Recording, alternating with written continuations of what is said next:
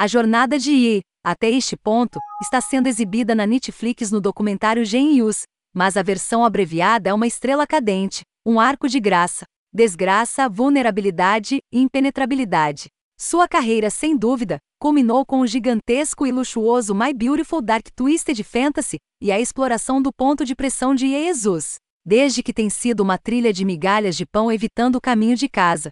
Donda era para ser um projeto que trouxe Ie da escuridão, enquanto prestava homenagem à sua falecida mãe. Ele encontrou esse equilíbrio, mas ainda não conseguiu realmente provocar mais nada, além de elaborar até que ponto um artista pode levar a ideia de uma festa de escuta, que neste ciclo parece menos impactante e mais desnecessariamente indutora de mídia circo, particularmente com a inclusão de o roqueiro desonrado Marilyn Manson mais uma vez. Die, vimos esse nível de congresso emocional no 808S de 2008, e Atbriaca após a morte de sua mãe, então não é nada particularmente revelador. Como esperado, lamentar a perda de Kim Kardashian e suas filhas, True Love ameaçar Pat Davidson, Security e amizade, o It. Tudo se mistura em alguma estranha oferta da mente de G. A repetição é aparentemente como ele quer transmitir seu ponto de vista, o que resume muito bem sua atitude em relação à vida. Se você gritar alto o suficiente por tempo suficiente, você vai ganhar, certo?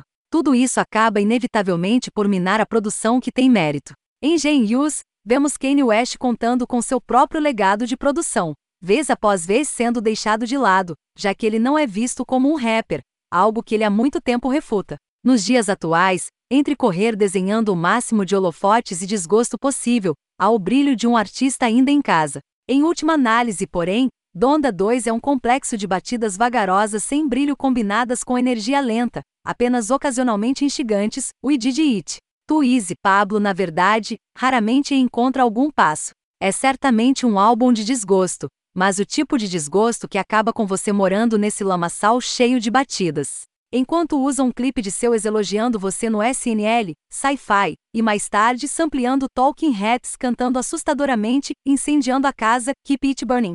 A melhor coisa em que E colocou seu nome ao Daytona 2018 de Puxa T. Uma explosão de produção elegante e elegante que engarrafava a magia com a qual nos acostumamos também.